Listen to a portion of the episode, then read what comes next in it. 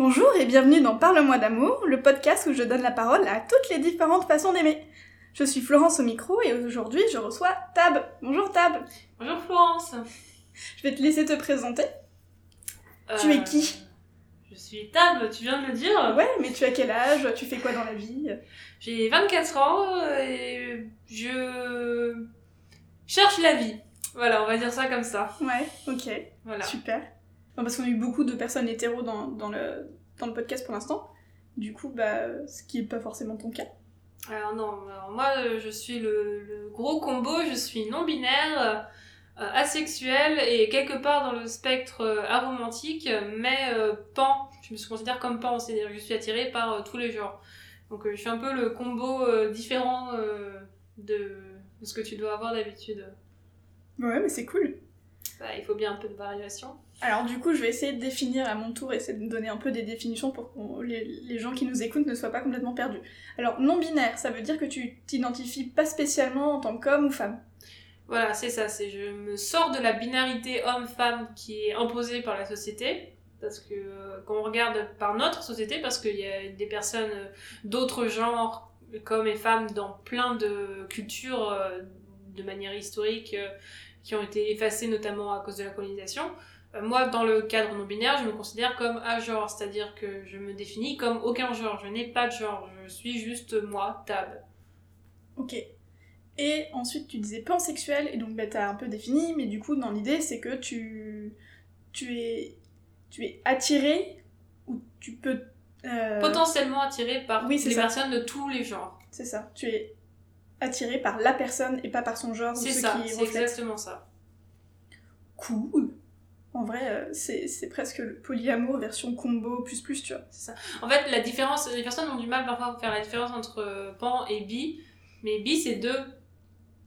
Il y a ça dans le mot. C'est pas forcément homme ou femme, ça peut être euh, trans ou homme trans ou femme, ça peut être à différents degrés, par exemple 90% femme et euh, 10% euh, à genre, mais c'est deux à chaque fois, alors que pan, c'est englobe vraiment tout et sans limite euh, de, de like, si, si on peut dire.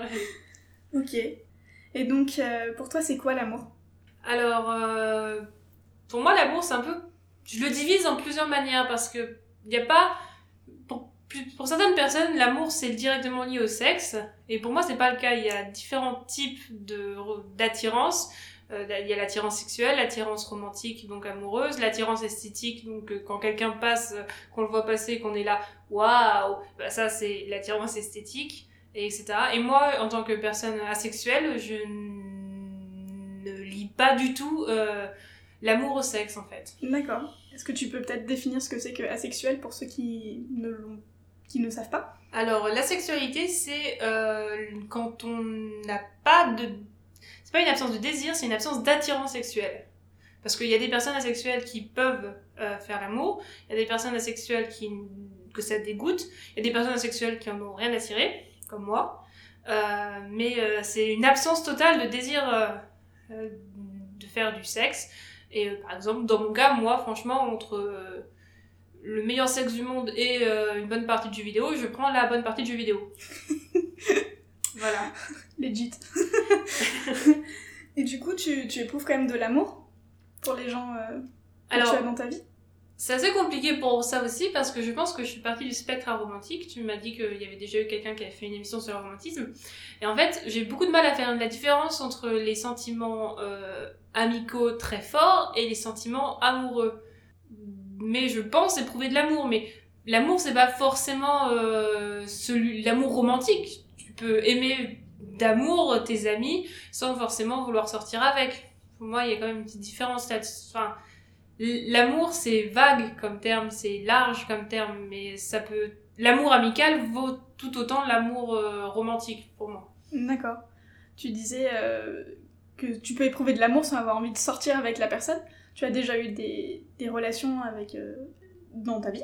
Enfin, Tu m'avais dit que tu avais déjà eu... euh, Oui, j'ai trois ex, dont euh, le dernier, je suis sortie avec pendant un an et demi. Donc j'ai pu voir euh, la, on va dire, la puissance de mes sentiments monter puis descendre. Ouais. ce qui a mené à la rupture. pendant notre relation au début, c'était plus lui qui était à fond sur moi, ça s'est fait comme ça, et puis après, ça a monté. Il y a des, il y a des moments où vraiment spontanément, euh, je pouvais dire je t'aime parce que d'un seul coup, j'avais besoin d'exprimer cette affection que j'avais pour, euh, pour lui. Mais au final, euh, ça, ça, je peux dire je t'aime à mes amis quand j'éprouve pareil des élans d'affection pour eux. Ça m'est déjà arrivé. Ouais. Mais du coup, qu'est-ce qui fait que tu sors avec la personne Tu as envie de créer une relation avec cette personne plutôt qu'une simple amitié? Je dirais un confort et une confiance physique. Euh, le fait de pouvoir me sentir à l'aise auprès de cette personne de manière physique, parce que je suis pas quelqu'un de très tactile, euh, c'est euh, c'est quelque chose qui va définir. Le fait de pouvoir avoir une, confiance entière et une très bonne communication, mais vraiment c'est le fait de... Je suis asexuelle, mais si je devais avoir des relations sexuelles, il faudrait vraiment que j'ai un niveau de relation physique et de confiance physique énorme, et c'est ça qui va définir ce, que, ce qui va faire la différence entre un petit copain, une petite amie ou, euh, ou une personne avec qui je vais sortir ou euh, un simple ami. D'accord. Pour toi, c'est quoi le plus important dans une relation? La communication et la confiance.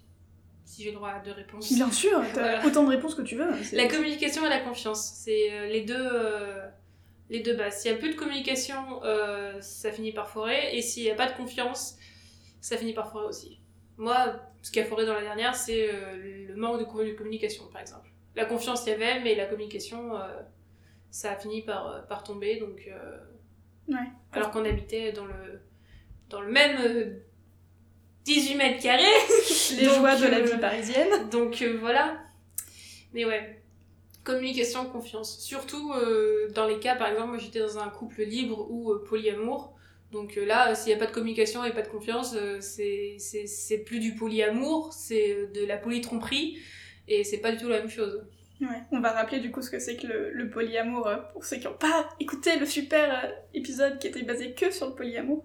Bah le polyamour c'est quand on a des sentiments pour plusieurs personnes et que c'est réciproque et qu'on alors par exemple si moi je sors avec quelqu'un mais que je veux sortir avec une autre personne je vais déjà prévenir la personne avec qui je sors que je suis poli. Si cette personne est d'accord avec le fait que je sorte avec une autre personne, je vais aller voir l'autre personne, lui dire que j'ai envie de sortir avec elle, mais que je suis déjà avec quelqu'un et que je suis poli. Et si elle est d'accord, bah, je vais être en couple avec les deux personnes. C'est aussi simple que ça. Et ces deux personnes, si elles ont des sentiments réciproques, peuvent être ensemble aussi. Ça fait des troubles ou plus, euh, ça dépend. Il y a des relations polyamoureuses avec beaucoup de personnes qui s'aiment. Euh. Ouais. Et du coup, bah, ça revient à ce que tu disais dans les choses importantes dans un couple, euh, oui, la, communication, et la confiance. Du coup, qu'est-ce que, qu'est-ce que tu entends par communication dans le couple? Ou le trouble, ou le euh, polycouple? bah, dans, En tout cas, dans le poly, c'est, clairement dire euh, je ressens ça pour euh, machin, j'ai envie de faire ça avec machin, mais ça ne veut pas pour autant dire que je ne veux pas faire ça avec bidule. ce soir, je veux sortir avec machin, mais demain, si tu veux, on sort avec bidule ensemble. Enfin voilà, c'est vraiment communiquer sur ce qu'on fait, c'est pas garder des secrets et dire et par exemple cacher un rendez-vous euh, avec euh, bidule euh, parce qu'on n'a pas envie que machin le sache enfin voilà c'est une question de transparence. Voilà c'est de la transparence de la confiance et de la communication. Ok. Donc toi la communication c'est plus une question de transparence du coup. Oui parce que on peut garder des petits secrets mais pas sur ces points là parce que ça va ça se finira toujours par se savoir et ça finira toujours par exploser ça peut donner des trucs très moches à la fin quoi. Ouais Qu'est-ce qui fait que tu es attiré par quelqu'un en particulier? À part cette euh, proximité, euh, enfin cette... Euh, le fait que tu sois en confiance avec elle? Bah donc déjà il y a le lien que je vais créer, le lien amical qui va commencer et puis évoluer en un lien amical très très fort ou un amour, que ce soit amical ou romantique. et il y a aussi, je dirais quand même une part d'attirance esthétique euh, qui entre en jeu. Mais c'est absolument rien de sexuel. Quand je vois quelqu'un beau, j'ai pas envie de coucher avec. C'est juste, waouh, cette personne est belle et ça fait plaisir aux yeux. Donc euh, c'est toujours bien de sortir avec quelqu'un qu'on trouve beau ou belle ou bello. Utilisons inclusif un peu. Ouais, clairement. Et euh, tu te souviens la, la, première fois que tu as, eu, tu as éprouvé un peu d'amour pour quelqu'un? Je veux dire, peut-être dans le cadre d'un couple ou d'un d'un crush ou d'un squish Euh, ouais. Euh, c'est le crush euh, qui, qui m'a qui m'a permis de comprendre que, ouais, en effet, j'étais pas hétéro, mais qu'en plus, j'étais pas cis derrière. Donc, c'est un peu le crush qui m'a qui a changé, euh, a changé ma vie. Petite parenthèse définition, encore une fois, cis, c'est une personne qui s'identifie comme son propre genre. C'est ça, c'est une personne dont, qui s'identifie, c'est une personne cisgenre, donc euh, une personne qui s'identifie comme le genre euh, qu'on lui a assigné à la naissance. Voilà. Moi, Florence, je suis née fille et je suis bien, en tant que fille, je suis cisgenre. C'est ça. Exact. Continue avec ton crush. Euh, donc oui, bah, j'espère que cette personne n'écoutera pas le podcast. Non. Mais euh, ouais, c'est vraiment une personne qui a changé ma vie parce que euh, je me suis rendu compte que bah, les sentiments que j'avais pour cette personne, ça dépassait le cadre de l'amitié. Ouais. Et, euh, et que j'avais potentiellement envie de sortir avec. Et je lui ai avoué ce crush quatre mois plus tard à Disney. Euh, J'avais écrit une lettre au cas où j'ai pas, j'ai- j'ai pas les fois de, de le faire, mais finalement je lui ai dit, mais je lui ai dit ça n'implique rien, je veux juste te dire que je te trouve génial, que j'ai un crush sur toi, et voilà, ça n'a mené sur rien, ça a juste renforcé notre amitié, je dirais. Et Ouais. puis, et puis voilà. Hum, D'ailleurs, j'ai toujours un petit crush sur cette personne euh, qui est jamais vraiment passée parce qu'elle a changé ma vie, donc euh, puis elle est, c'est une personne adorable, donc c'est dur de pas avoir de, de crush sur cette personne, Ouais. vraiment. Je connais beaucoup de personnes qui ont des crushs sur, sur cette personne. Ah ouais Oui. Ah, c'est marrant. Je me demande euh, qu'est-ce qui fait qu'il y a des gens qui soient plus euh, likable que, que d'autres, tu vois? Euh, Je je- je saurais pas te dire. Moi non plus, j'ai pas de réponse à cette question, mais c'est intéressant. Et euh, du coup, qu'est-ce qui a fait que c'était différent d'une simple amitié dans ce que tu as, euh, dans ce que tu as ressenti? En fait, euh, c'était après Paris Manga. Euh, on avait passé la journée ensemble à Paris Manga. Et euh, je sais pas, le soir, je me suis posé la question parce que j'avais euh, vraiment un mélange de sentiments et je me suis dit, bon, on se pose 5 minutes, on réfléchit. Et là, il y a eu le. Eh bah merde C'est pas d'amitié que je ressens, c'est plus fort que ça. Du coup, déjà, avant, je me définissais pas forcément comme hétéro. J'étais là, je suis peut-être hétéro, je suis peut-être bi, j'en sais rien, je suis jamais sortie avec personne et j'ai jamais vraiment eu de crush euh, sur quelqu'un. Bon, peut-être euh, des crushs esthétiques, mais euh, je savais que c'était pas des envies de sortir ou que c'était juste pas réalisable. C'était vraiment des trucs d'ado, euh, limite sur des acteurs. euh. Par exemple, Ewan McGregor, euh, s'il m'entend, euh, je suis disponible. Hein, euh. J'ai son adresse, tu peux me contacter. Voilà, donc euh, c'est ça, c'est c'est vraiment, c'est j'ai pas dormi de la nuit, réfléchir. Et puis euh, dès le lendemain, euh, je, je suis allée en parler à Elodie que tu connais Ouais. du coup, je lui ai dit euh, alors il y a ça, ça, ça et ça. Et elle m'a dit bah c'est chouette. Et puis voilà, Et du coup, c'est quoi ça, ça et ça? Bah que je pensais que j'avais plus que que de que je ressentais plus que de l'amitié pour cette personne euh, ce genre de choses. Et du coup cette personne étant étant non binaire euh, déjà j'ai donc j'ai compris que j'étais pan parce qu'à l'époque je savais pas que j'étais asexuelle.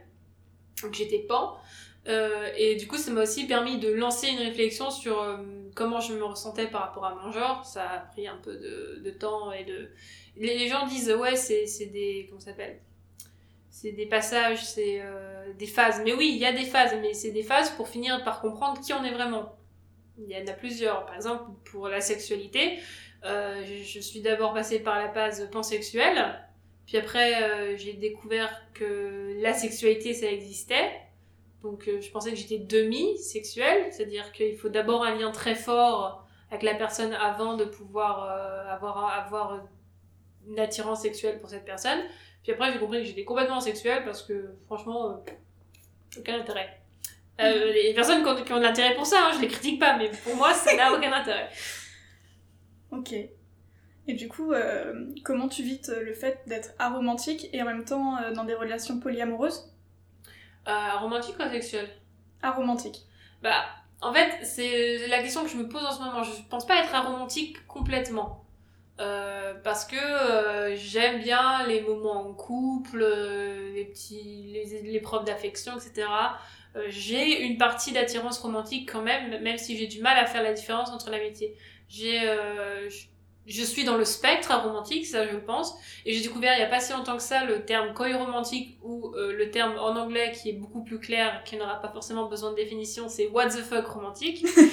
qui est en gros le qu'est-ce que qu'est-ce que la romance, qu'est-ce que l'amitié, on sait pas trop, euh, c'est dur à définir, ça va vraiment dépendre de la personne et de l'instant et puis ça peut passer, je sais pas. Franchement le je saurais pas trop dire. Mais c'est une des raisons de pourquoi je me suis lancée dans ce podcast, parce que définir l'amour et le fait d'être amoureux de quelqu'un, c'est hyper flou au final.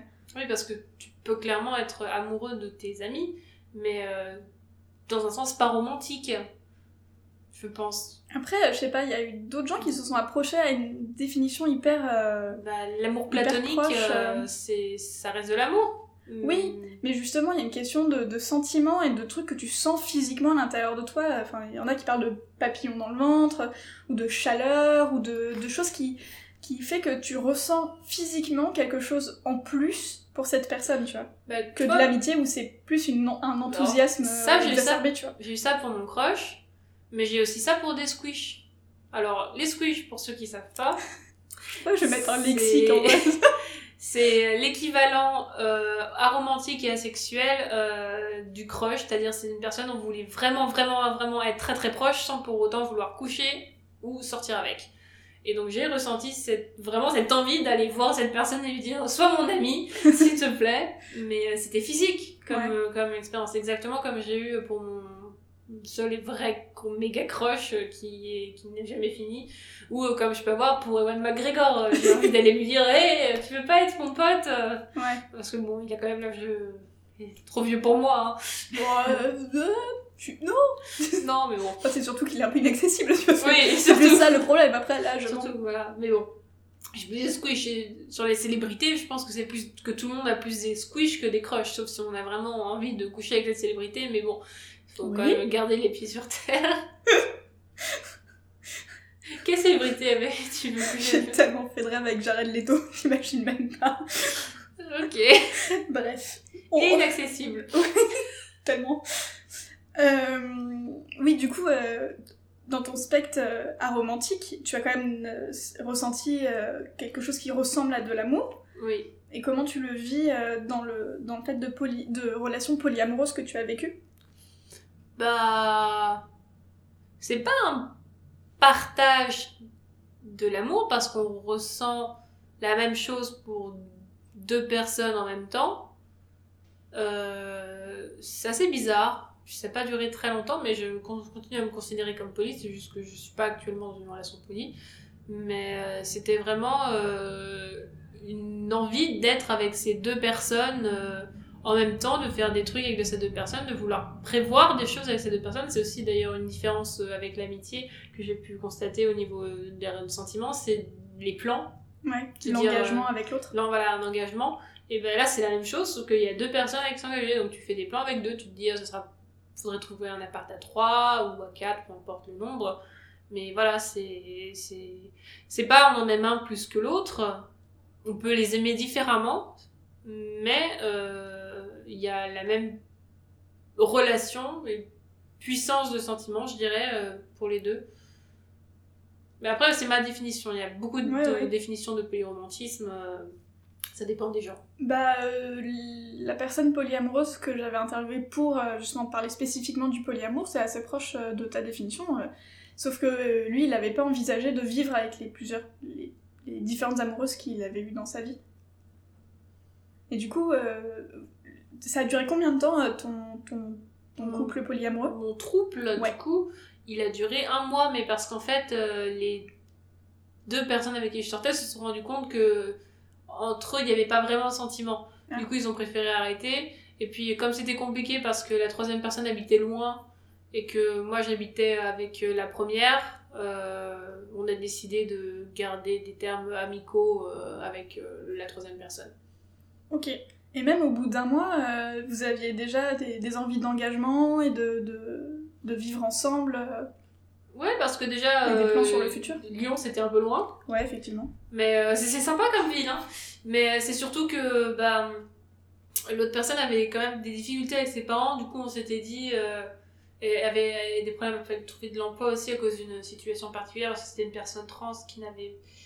qui avait complètement fini sa transition. hein. Tu, tu, tu- Le seul problème, c'était ce F sur sa carte d'identité. Et, Ouais. euh, ça l'empêchait de trouver de l'emploi, etc. Donc on avait commencé à réfléchir pour comment l'aider sur ce point et euh, l'aider à le faire euh, quitter sa famille euh, avec qui il était coincé depuis, toujours. Quoi.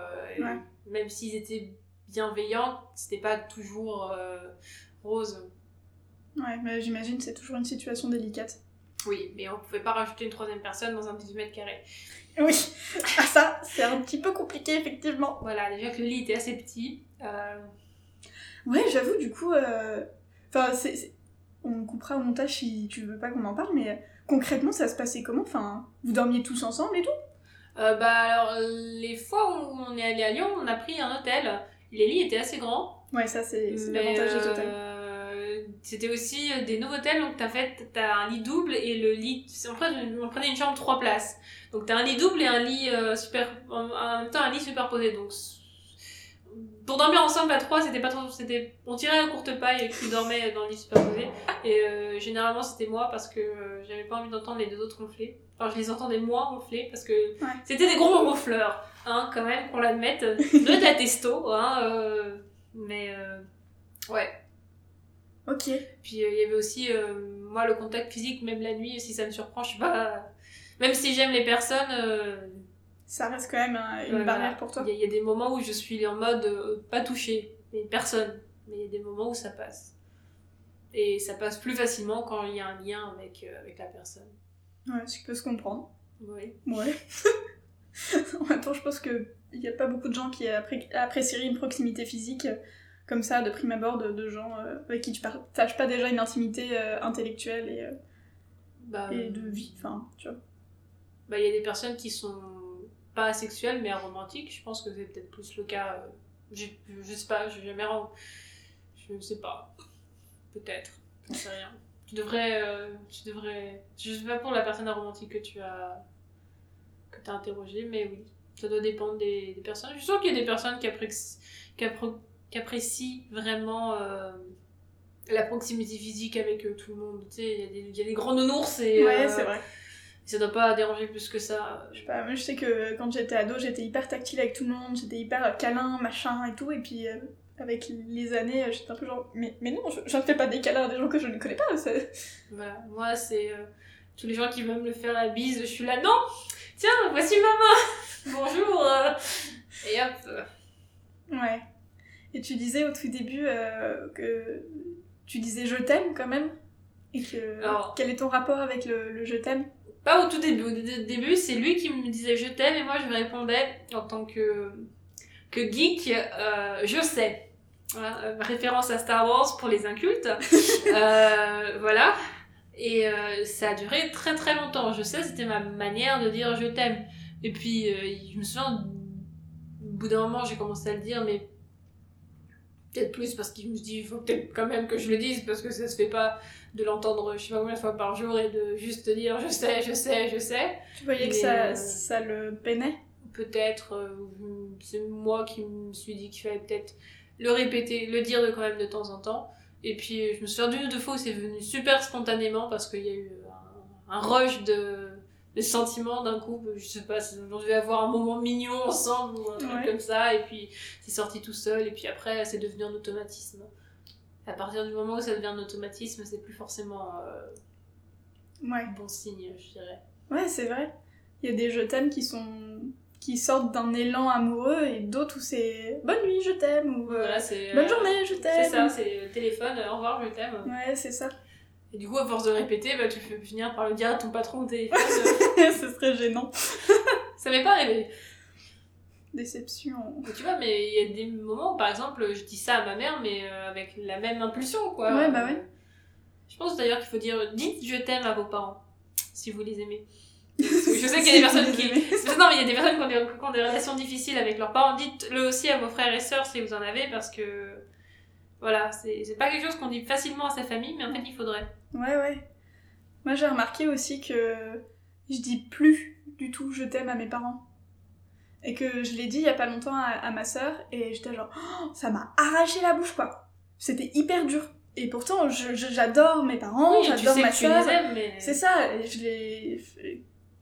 J'ai envie de dire, putain, j'aime tellement ma sœur que j'ai envie de la bouffer, quoi.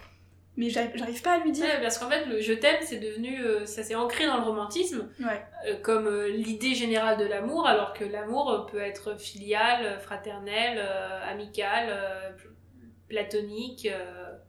Ouais, ouais, clairement. Et du coup. Je devrais interviewer des jumeaux. Mais oui, ce serait trop dingue. Mais en vrai, je, je comptais, euh, je, je compte interviewer des, des parents pour parler de l'amour filial. J'avais envie d'in- d'in- d'in- d'in- d'inviter euh, des, des gens qui sont euh, religieux, donc euh, une nonne, un prêtre, euh, pour savoir comment eux ils vivent l'amour, tu vois. Ouais. L'amour de Dieu, l'amour de l'autre, un amour peut-être inintér- inintéressé. Ça dit Non, je sais plus. Oui, oui. Ouais, c'est ça. Vu que, enfin, il n'y a, y a pas cette notion de sexe ou de commitment euh, dans, dans un couple, tu vois, je me demande comment eux ils le vivent, tu vois. euh, tu, tu- juste tu, tu peux aimer les gens Ouais, c'est ça. et tu as le droit d'aimer les gens sans forcément vouloir sortir ou coucher avec. C'est euh, par exemple, euh, tu vois euh, une personne faire un acte généreux, euh, tu peux avoir, as le droit d'avoir un élan d'amour pour cette personne parce que tu te dis voilà, ça c'est une personne bien et euh, je l'aime pour ce qu'elle vient de faire, par exemple. Ouais, bah ouais. Sans que ce soit de l'amour amour, mais voilà, c'est ou tu vois quelqu'un avec un style vestimentaire génial et que c'est là, oh mon dieu, je l'aime trop, j'adorerais pouvoir porter ça, mais euh, non. Ouais. Mais euh, j'aime cette personne pour euh, ce qu'elle porte. Voilà, c'est. c'est- Il y a tellement d'amour différent que Ouais. t'auras jamais fini ton podcast. Bah ouais, mais c'est ça qui est cool, tu vois. Moi, je me souviens de quelqu'un qui m'avait dit Ouais, euh, je, dis, je, je dis je t'aime comme je dis euh, j'aime ma mère, euh, j'aime les pépitos, je t'aime. Sur le coup, j'étais très très vexée d'être dans cette ordre de graduation. Tu vois, il y a la mère, les, les pépitos, et ensuite il y a moi, tu vois. Ouais, mais les Mais, pépitos, c'est bon. ouais. Mais du coup, ouais, c'est vrai qu'on utilise le même mot euh, pour dire euh, j'aime la blanquette et j'aime mon, j'aime mon fils, euh, j'aime mon partenaire, C'est pour ça qu'en en anglais, quand j'aime la neige. en anglais, il y a quand même la différence entre like et love. Ouais, C'est plus, c'est plus simple en anglais. Tout est plus simple en anglais. Ils ont du neutre, ils ont like, love, ils ont une grammaire chiante avec des S à la troisième personne. mais c'est tout. Nous, on a quand même des trucs plus compliqués en français.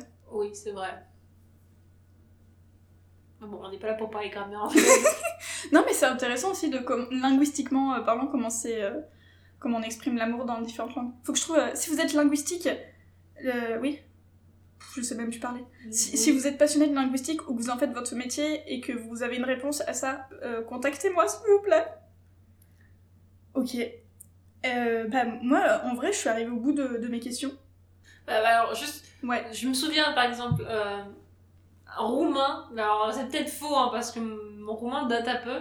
Euh, t'as Placele qui est comme like et t'as Iubesc qui est comme love. Donc euh, et- et je pense que c'est très latin comme, euh, comme euh, langue le roumain. Donc faudrait peut-être regarder dans le latin ou replonger dans les leçons de grec ancien. J'ai des flashbacks de licence qui repassent devant mes yeux. Moi, je pense que je vais contacter des profs de la licence.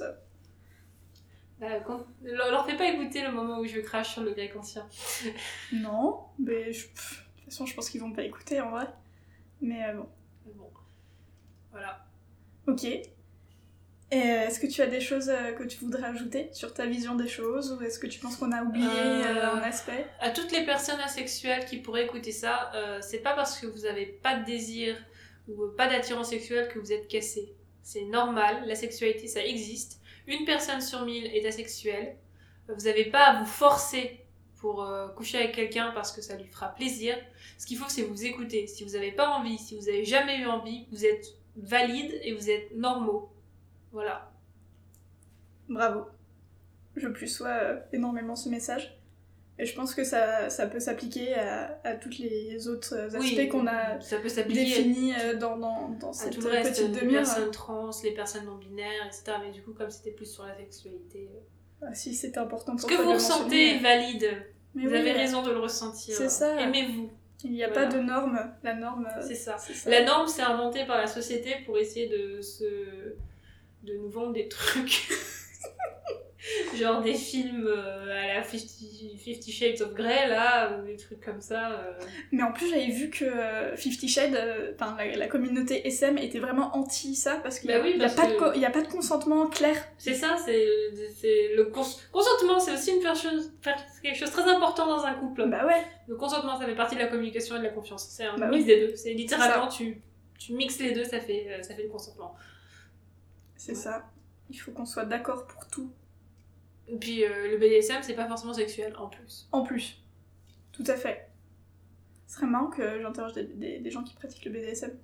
Ça, comment ils vivent, euh, s'ils ont un couple, tu vois. Mais je... Ha je, je sais très bien qui je vais contacter. bon, autre chose à ajouter? Non, c'est bon. On va finir sur ces belles paroles de tout le monde euh, vit Non, comme il a envie, euh, tout le monde peut s'aimer. et, Et courage à tous les asexuels qui existent. Aux autres aussi, hein, mais euh, les ace, vous êtes valides. C'est pas pour rien qu'on dit ace, comme l'as. Bah ouais, grave. Voilà, Bon, et puis euh, dites, euh, dites je t'aime à tout le monde si vous les aimez. voilà. Que ce soit votre chien, votre maman, ou votre amoureux, xe, amoureuse. Votre- votre- la personne que vous aimez. voilà. Oui. Ou les personnes que vous aimez. Ouais. Et voilà. Bon, et pour ceux qui écoutent le podcast, ben, on se retrouve dans deux semaines. Et je sais pas si vous avez remarqué, mais maintenant on peut écouter sur le site, sur SoundCloud et sur l'application podcast de iTunes et sûrement d'autres applis parce que j'ai vu sur les trucs statistiques de SoundCloud que vous pouvez m'écouter sur plein plein d'autres choses et je sais pas trop, c'est assez flou pour moi. Donc si vous avez envie de me laisser un petit mot pour dire ce que vous en avez pensé, où vous m'écoutez, et, euh, et voilà, je vous aime tous et à dans deux semaines.